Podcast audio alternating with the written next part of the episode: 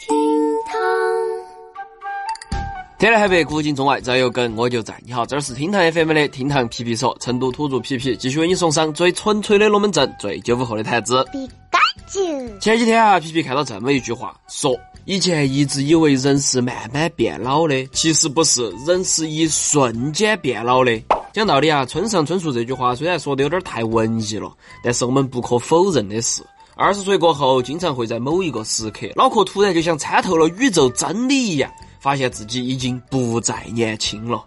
也许啊，九零后的老去就是这么朴实无华且枯燥吧。这个到底是一种啥子样子的感觉呢？话不多说，我们马上开始来挖。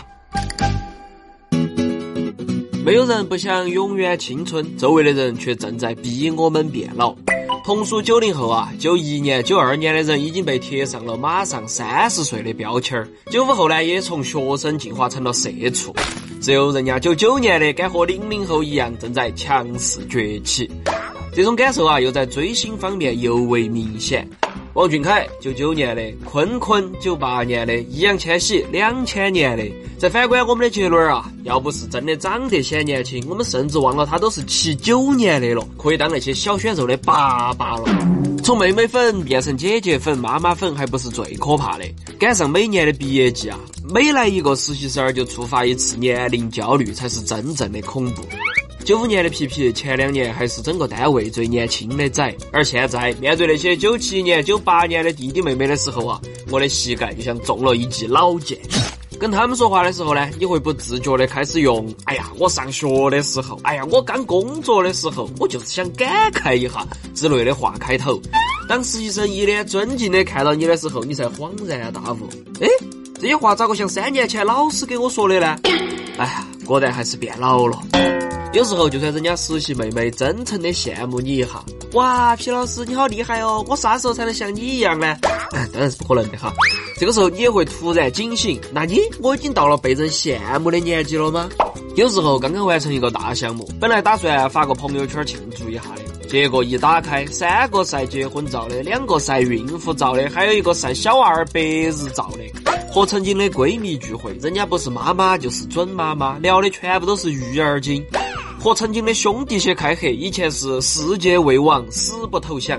现在啊，只要他们家奶娃儿一哭，就立马扔下鼠标键盘去哄娃娃，剩下你个单身狗在峡谷风中凌乱。在被周围的人敲醒过后呢，我们也开始审视自己的生活，发现啊，点开网页的历史记录高头，全部都是对那些不晓得的明星、不晓得的梗的搜索记录。白银必有果是啥子梗？韩美娟是哪个？NPC 居然是个男团？难道不是游戏很多的角色吗？拉开抽屉，发现自己也开始喜欢收藏那些奶茶袋子、包装盒子，就像你妈两个样的。打开钱包，发现身份证高头的显示日期啊，都是即将过期。脚上还穿到起中学时代最喜欢的 AJ，，耳机后头放的还是七里香。就算耍过 Switch，也只喜欢上个世纪的马里奥跟塞尔达。就算是吃饭看的下饭视频，都还是《武林外传》。仔细想一下，这些每天陪伴我的东西，都已经超过了十年以上。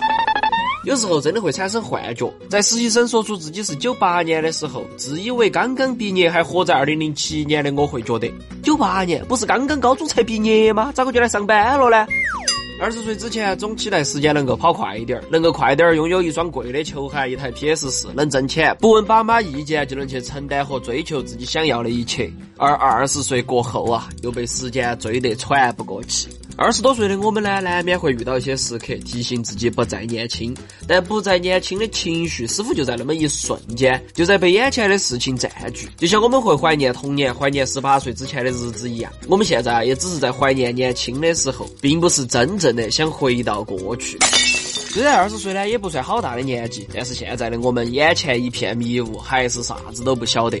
只有在经历过一些事情，感受过那些和人斗、和工作斗的生死战之后，我们逐渐才确定自己喜欢啥子，想要啥子样子的生活。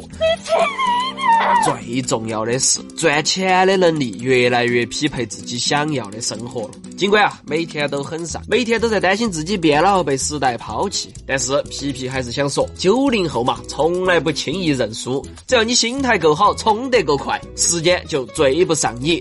嗯，或许吧。你有没得啥子时刻，一瞬间感觉自己变老了呢？欢迎来留言，欢迎来分享，我们评论区见哈。对了，今天皮到这儿，更多精彩评论内容，我们下盘接着皮，拜拜。